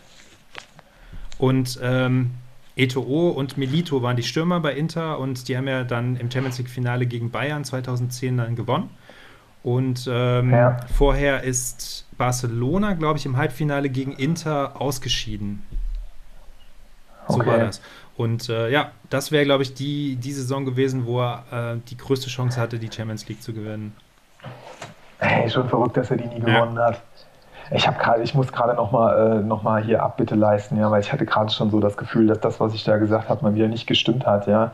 Falls uns wirklich jemand zuhört, muss ich das noch gerade korrigieren. Das mit dem Fehlerflüsterer war natürlich viel, viel, viel früher. Ich wollte gerade sagen, ähm, nämlich Skibby bei, bei Rudi ja. Völler natürlich 2004. Ich habe mich nämlich auch der Fehlerflüsterer Michael Skipper. Ich habe mich auch gerade gewundert, äh, dass Skipper nee, war doch, ja schon genau, Skipper war doch schon weg, oder? Ja. Ja, ja, natürlich. Der war dann schon lange über alle Berge. Ja, irgendwo. Der, der Yogi arbeitet ja, äh, Yogi arbeitet ja nur mit Leuten aus dem Badischen zusammen. Von daher hätte das ja auch gar nicht sein können. Also sorry Aber dafür. Halt, Moment, Trotzdem, Moment. Ich wollte eigentlich auch nur den Fehlerflüsterer unterbringen. Nur darum ging es mir. Völlig egal, wann das war. Ist denn Hansi Flick auch aus dem Badischen? Hansi Flick? Hallo, Hansi Flick hatte doch auch ein Sportgeschäft da irgendwo, oder? Hansi Flick hatte doch, äh, hat doch auch bei, bei Hoffe gearbeitet. Heidelberg, ah, ja, der ist ein Heidelberger, okay. gebürtiger Heidelberger. Und ich meine, er hätte da äh, in Sinsheim oder so ah, ein Sportgeschäft okay. gehabt. Nee, dann passt es. Weiß nicht, ob er dann das noch passt hat. Das, ja. ah, der Hansi. Jetzt hatte ich eben noch einen, einen Gedanken. Irgend Nein, das Sportgeschäft ist zu, nach 22 Jahren. Hansi Flick Sport und Freizeit in Bammental. Gibt es nicht mehr, seit 2017. Oh. Also falls du jetzt vorhattest, nochmal da vorbeizuschauen in der Hoffnung, dass Hansi auch gerade da ist, gibt es nicht mehr. Ich habe ja mal in Leverkusen im Stadion im McDonalds ähm, Henry Maske getroffen. Hast ja, wirklich? Der war gerade da. Ich war so oft in, in, ich war so oft in Leverkusen im Stadion in McDonalds. Wirklich, weil ich da relativ häufig bei ja. Spielen war. Und habe nie Henry Doch. Maske gesehen. Da bin ich jetzt aber wirklich ein bisschen neidisch. wir sind, ähm, meine Kumpels und ich sind dann zu ihm hin, um uns ein Autogramm zu holen. Also der war halt auch einfach da irgendwie für eine Autogrammstunde. Und ähm, es war Zufall. Und äh, mein Kumpel, der ist irgendwie so zehnmal zu ihm hin und hat sich für alle möglichen Leute, für seinen Vater, für seine Mutter, für seine Schwester, für andere Freunde, also für, für ganz viele Leute Autogramme holen lassen. Da musste Henry Maske dann immer ein Autogramm schreiben und dann für und den Namen. Und das hat er ungefähr zehnmal gemacht, bis Henry Maske ihn dann weggeschickt hat. Äh, er hat dann gesagt, nee, du kriegst jetzt nichts mehr, jetzt ist Schluss. Es, es reicht jetzt ja, aber weißt du, was mir gerade eingefallen ist, wo du gerade sagtest, dass du ihn bei McDonalds getroffen hast? Ähm, ich habe mal äh, auch einen, einen, ganz tollen Promi bei McDonalds gesehen und zwar den damaligen Dortmunder Abwehrspieler Wolfgang Feiersinger. Habe ich mal bei McDonalds in Herborn gesehen. Kannst du dich noch erinnern? Das war so ein, so ein äh, schöner mit so langen braunen Haaren. Wolfgang Feiersinger. Ähm. Damals zu der Zeit war ich noch. Na egal, vergiss es war schon damals kein Star, aber er war auf jeden Fall zu der Zeit bei, äh, beim BVB doch ziemlich regelmäßig im Einsatz. Und ich habe mich drüber gefreut. Ich glaube, außer mir hat im ganzen McDonalds niemand, niemand Wolfgang äh, Feiersinger erkannt. Und er war es auch sicher? Ja, ja, okay. auf jeden Fall. Nee, tut mir leid. Tut mir leid, das ist. Äh, wann, wann, war, wann war das denn? Oder wann war der denn bei Dortmund? Schau dir mal das an. Ende der 90er Jahre hat er beim BVB Echt? gespielt. Und, war der. Äh, war ein ziemlich solider Kam der nach der Champions League oder? War der da schon Teil der Mannschaft? Äh, äh, nee, Champions League hat er, glaube ich, nicht gewonnen. Wolfgang Feiersinger. Aber schau dir mal das Bild an. Ich habe dir ein Bild geschickt. Ich äh, wenn, wenn, du ihn siehst, der sieht aus wie ein Schausch sieht aus wie ein Schauspieler. Ja, erinnert mich so ein bisschen, ja, das ist schon so ein bisschen an Hansi Hinterseher. ja, ja, genau. So. Ja, ein bisschen markanter vielleicht Nein, durch seine Nase. Er war 96 so. schon bei Dortmund. 96 bis 2000. Dann ist er auch Champions League-Sieger, oder? Ja, geil, Champions League-Sieger, Tatsache. Champions League-Sieger, dreimal österreichischer Meister, Weltpokalsieger. Ja, siehst du. Ja. Hat er nicht das entscheidende 3-1 geschossen aus ganz weiter Entfernung? Im Finale gegen Juve? Oder war das jemand anders? ja, das genau. Der Junge war, er war noch ganz jung, ne? Ja, genau. genau. Naja. naja, das fiel mir nur gerade zu McDonalds ein. Aber gut.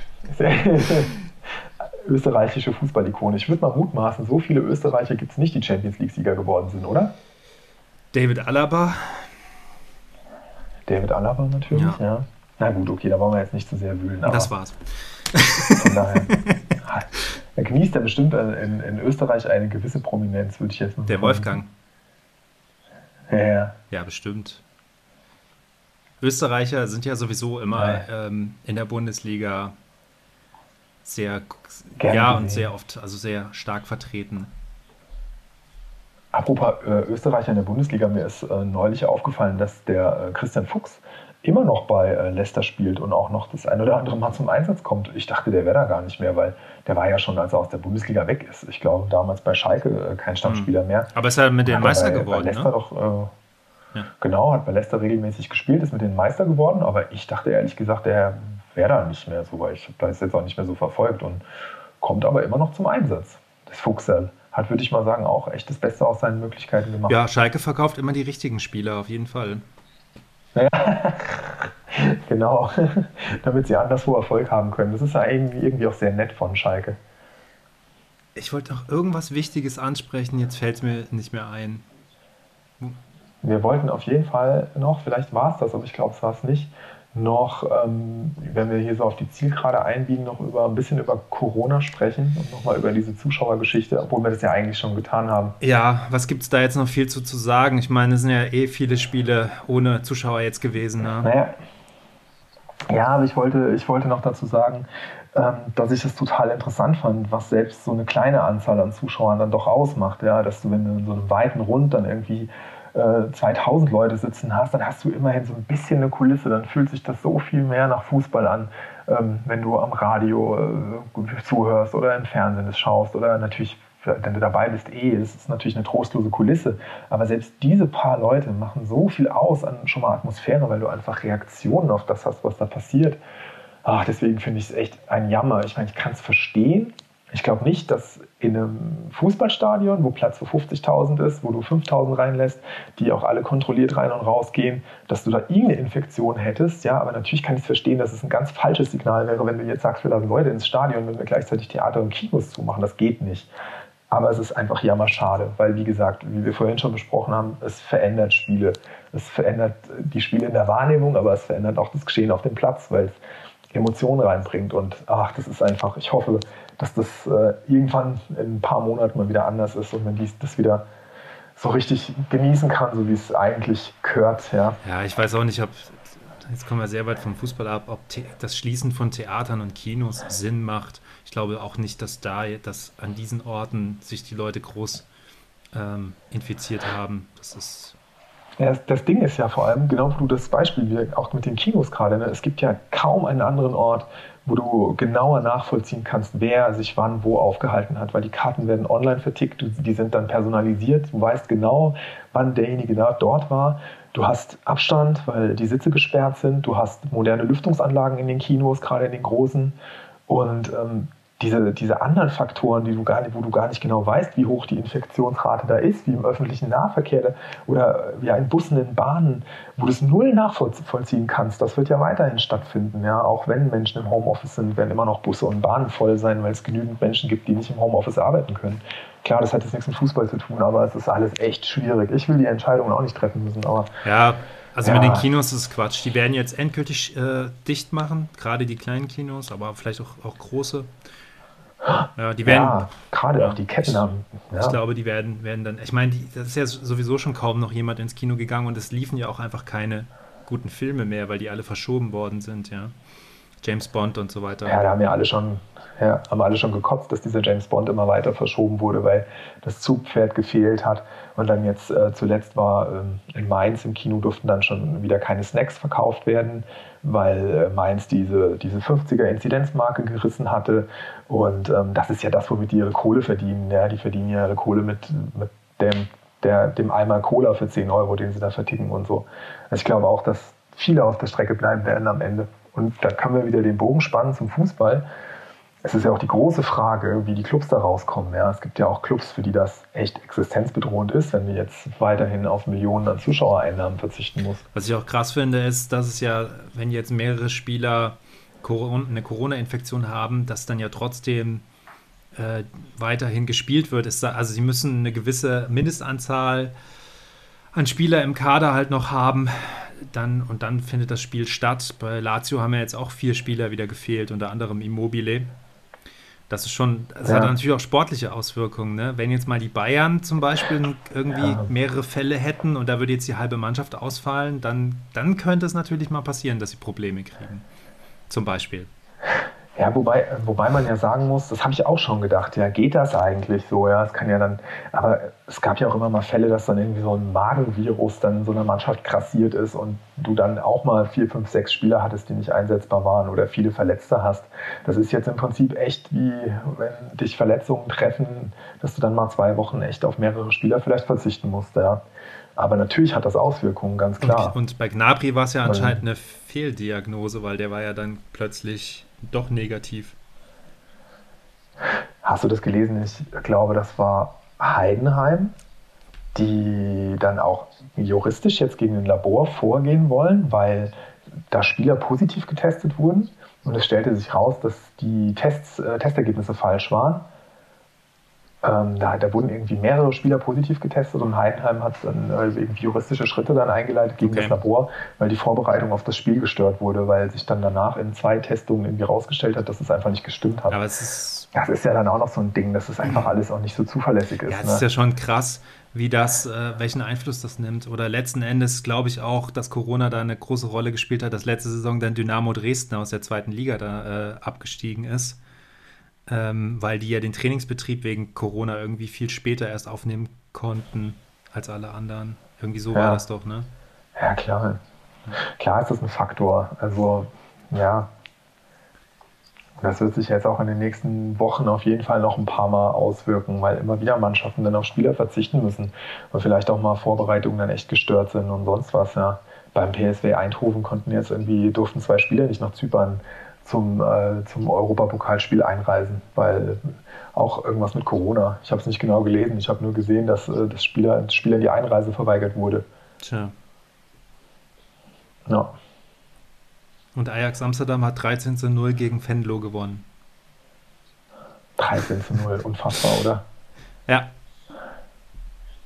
Da sieht man, wie weit das Niveau auseinandergeht dann in der holländischen Liga.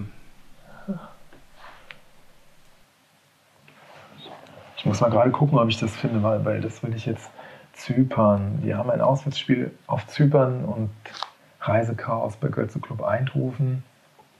Ja, warum dürfen die nicht einreisen? Nicht, dass ich wieder was erzähle, weil ich bin mir ziemlich sicher, dass, es, dass das was mit Corona zu tun hatte. Ja, ja, wir hinterlassen einen richtig seriösen Eindruck. Zumindest, zumindest ja, hier, korrigieren wir uns hatten. immer direkt. Ja, das kann man doch auch nicht von ja. allen sagen. Die Behörden hatten am Mittwoch zunächst beide, beiden Profis die Einreise verweigert, weil sie Anfang des Monats positiv getestet worden waren. Ich weiß jetzt wieder, was ich noch besprechen Aber wollte. Anfang des Monats. Ich weiß wieder, was ich noch. Jetzt ist es Ende des Monats. Egal. Ich, ich weiß jetzt wieder, was ich noch besprechen wollte. Das sollten wir noch ganz kurz besprechen. Bartomeo-Rücktritt bei Barcelona. Ja. Ja. Hat, hat, hat sich Messi jetzt letzten Endes durchgesetzt. Ja, was war denn jetzt genau das Problem mit Bartomeo? Ich habe das nicht so verfolgt. Ich habe nur gelesen, dass es jetzt Messis großer Gegenspieler jetzt Platz gemacht hat und dem Druck nachgegeben hat. Das, äh, das war die Geschichte, dass Bartomeo dann äh, Messi nicht gehen lassen wollte. Ne? Dass sie dann also ich glaube, so, so in, das, das ist ein, ein, Konflikt, der jetzt schon seit Jahren da schwelt. Ich glaube, ein, ein, ein großer Kritikpunkt ist die Transferpolitik gewesen, weil sie haben ja für Spieler wie Dembele, Coutinho, Griezmann unheimlich hohe Summen ausgegeben und die funktionieren ja alle nicht. Also die zeigen halt nicht die Leistung, die sie zeigen müssten für das Geld, was sie gekostet haben. Und dadurch steht da die ganze Vereinsführung schon mal sehr in der Kritik. Dann ähm, scheint es da halt auch interne ähm, Unstimmigkeiten zu geben, also dass, dass Messi einfach dann nicht deshalb auch nicht einverstanden ist mit ihm und, und äh, die halt nicht gut miteinander klarkamen. Und dann, was jetzt im Sommer passiert ist, dass äh, der Verein ja gestandene Spieler wie Suarez und Vidal, mit denen ja Messi auch dicke war, also vor allem mit Suarez, verkauft hat, altersbedingt für den Umbruch. Ähm, da war er ja nicht mit einverstanden und er selber wollte ja natürlich auch gehen und das äh, hatte ihm ja die, die Clubführung auch verweigert, also Bartomeo. Und ähm, da gab es ja eigentlich das Versprechen, dass er zum Saisonende gehen dürfe. Und das war ja dann der Vorwurf, dass Bartomeo dieses Versprechen nicht eingehalten habe und halt kein Ehrenmann sei. Ähm, das war ja dieser Konflikt mit, gilt das ab dem so und so vielten Juli, 1. Juli oder wann auch immer, oder 30. Juni, sozusagen mit dem normalen Beginn der Saison? Also hätte er da dann wechseln müssen oder gilt es wegen Corona dann mit dem späteren Saisonende? Weil Barcelona hat ja noch das Champions League. Ja, ja, das war ja der Konflikt. Das, das, war jetzt so, soweit wie ich es mitbekommen habe, waren das so die, die aktuellen Konfliktpunkte und langfristig. Sicherlich hat es da intern im Verein sowieso gebrodelt, aber ein großes Problem war die Transferpolitik und die Misswirtschaft, weil der Verein ist ja auch hoch verschuldet. Ja. Und eigentlich standen sie ja mal vor ein paar ja. Jahren finanziell sehr gut da, haben ja auch viel Geld für Neymar eingenommen und äh, ist ja eigentlich ein Club, der sehr populär ist, großen Umsatz macht. Ähm, ne? Also eigentlich eine fette Marke, Barcelona, und trotzdem die sind die finanziell so in der Schieflage. Ja.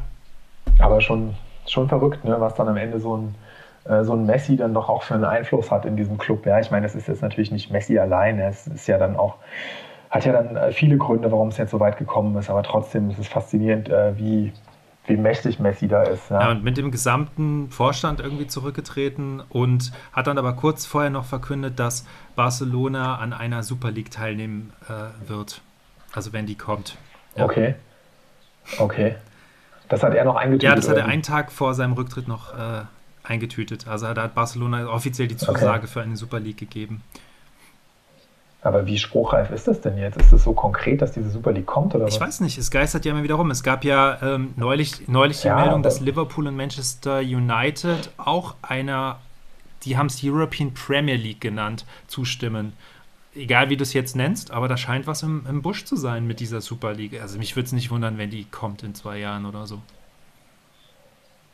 Oh, ey, naja, egal. Es ist ja nur wieder diese Entwicklung. Mhm haben wir ja schon ja. drüber gesprochen. Aber denkst du, dass es vielleicht jetzt bedeuten könnte, dass ähm, Messi dann bleibt, weil sich im Verein dann doch so viel jetzt verändert hat, ähm, dass es vielleicht auch mit dem Weggang dann jetzt nicht mehr so drängend ist, wie es jetzt im Sommer mal war? Ja, gut, die.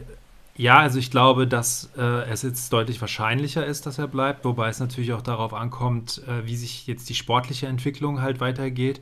Wo ich zum Beispiel, was ja sehr auffällt, ist, im Prinzip hat ja Griesmann dieselbe Position ähm, wie Messi, ne? Das ist ja auch so ein Problem. Wo stellt man Griesmann auf? Weil für einen Flügel ist er zu langsam.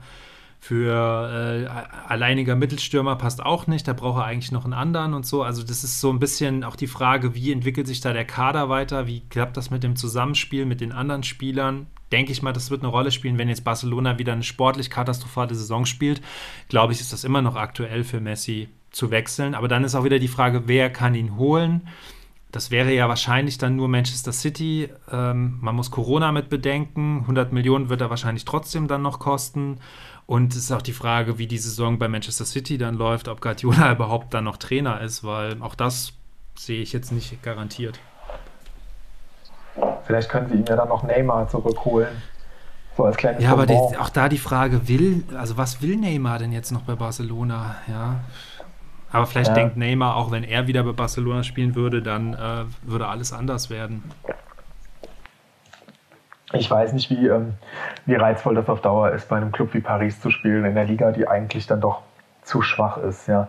Du hast doch dann wirklich keine Herausforderung so in deinem Ligabetrieb, selbst wenn sie jetzt mal nicht Tabellenführer sein mögen, aber weiß ich nicht. Ist so jemand wie so ein, so ein Neymar oder Mbappé dauerhaft dann bei so einem Club? Also Neymar irgendwie würde mich das. Neymar, ja. finde ich, hat ähm, finanziell natürlich alles richtig gemacht, aber.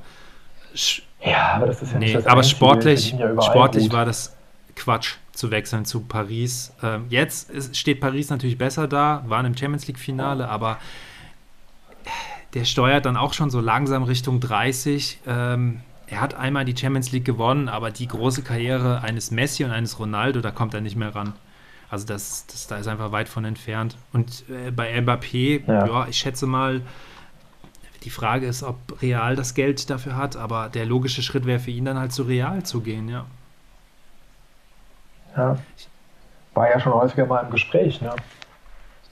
Aber ich denke, so wird es auch kommen. Irgendwann wird es kommen. Ich finde auch, was du sagst, ja, die, wenn du so wirklich eine, eine große Karriere abliefern äh, willst, dann darfst du halt auch nicht immer nur auf die Kohle gucken. Ja, es mag für ihn der Mega-Vertrag gewesen sein, aber ich weiß nicht, so, so ein Club in so einer durchschnittlichen Liga, der jetzt auch nicht irgendwie ein Abo auf die Champions League hat, eher im Gegenteil. Ja, und mit Brasilien lief es in den letzten Jahren nicht auch immer so richtig rund. Ich weiß, das wird, wie du sagst, nicht die, nicht die Mega-Karriere. Da muss man vielleicht dann auch noch ein paar andere Sachen so im Blick haben. Ich finde es da immer wieder spannend, wenn du da nach Paris guckst mit diesen, diesen Spielern zu Barcelona, Real und wie viel Geld dafür für die Spieler geflossen ist. Manchester City auch. Und dann guckt man mal wieder auf die Bayern ja, es, ist, gibt ja. ja. keine Gerüchte darum, dass Mbappé oder Neymar zu Bayern wechselt, ja. Aber eigentlich ist ja Bayern sportlich gerade das Nonplusultra. Aber we, das ist ja, ja das Interessante. Aber weder, ja, genau. weder Bayern hätte Interesse an diesen Spielern, weil sie ihnen einfach viel zu teuer wären, das passt nicht ins Konzept, noch ähm, ja, noch würden diese Spieler, also äh, anscheinend hat auch, hätte auch für diese Spieler Bayern dann gar nicht den Glanz, glaube ich. Also auch die Spieler würden da eher nicht hingehen. Wobei es ja dann aber auch wieder interessant ist, dass du diese Spieler dann auch nicht unbedingt brauchst, ja. Ja, diese großen Markenspieler sozusagen. Ja, Bayern, Bayern kreiert die halt selber sozusagen, ne? also bringt die halt selber. Also zum Beispiel, äh, gut, Sané, das waren jetzt glückliche Umstände irgendwie, sage ich jetzt mal, dass sie den für einen vernünftigen Preis kaufen konnten, aber zum Beispiel Gnabry, das war einfach nur äh, einfach nur äh, super. Ja, hätte niemand gedacht, dass der sich so entwickelt. Der ist jetzt, hat jetzt den höchsten Marktwert aller Bayern-Spieler, glaube ich, 90 Millionen wert. Wahnsinn. Ja. Und den haben sie ja. Ich kann mich noch, ich kann mich noch daran erinnern, als der bei, äh, bei Arsenal da die ersten Spiele gemacht hat, weil er ja da irgendwie in der, äh, aus dem Nachwuchs von Arsenal gekommen ist, wo er irgendwann hingewechselt ist.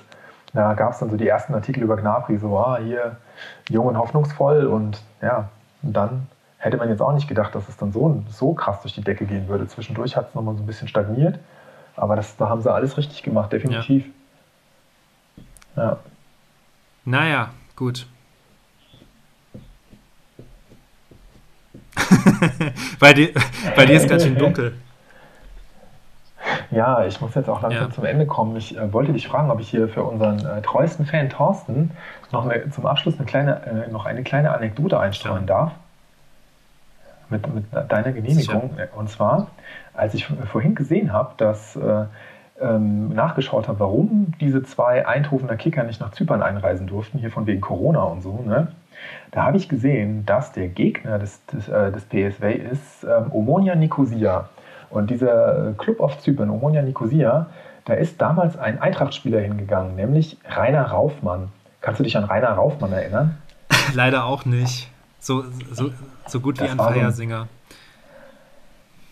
Also er ist, nicht, er ist nicht direkt von der Eintracht dahin gegangen. Er hat mal bei der Eintracht gespielt, hat da auch ein paar, ein paar Buden gemacht, ja, war aber jetzt nicht so, war halt eher so ein sehr durchschnittlich, durchschnittlicher Bundesligaspieler und ist dann 1997 bei Omonia Nicosia gelandet und ist dann da zum absoluten Volkshelden geworden. Hat in 152 Spielen für Omonia Nicosia 181 Tore geschossen, ist dann auch, ähm, hat dann auch die äh, zyprische Staatsangehörigkeit angenommen und ist dann der totale Volksheld geworden. Heißt da auch Marcos Raufmann und nicht mehr Rainer Raufmann und ähm, ist dann jetzt auch, glaube ich, dort Trainer geworden oder keine Ahnung was. Aber ich habe das damals immer noch so ein bisschen mitverfolgt, weil ich den Spieler einfach kannte. Weil es halt so ein Bundesliga-Typ war, ja, der immer mal irgendwo aufgeschlagen ist. Der war dann noch bei Bielefeld, vorher irgendwie bei Meppen in der zweiten Liga lange und dann, äh, ja, fand ich das so witzig, dass er dann da wirklich so zur Legende geworden ist auf Zypern. Ja? Ist ja auch witzig. Du bist ein Spieler, der eigentlich total limitiert ist so in seinen Fähigkeiten. Du weißt genau, ich werde jetzt nie die Mega-Karriere starten.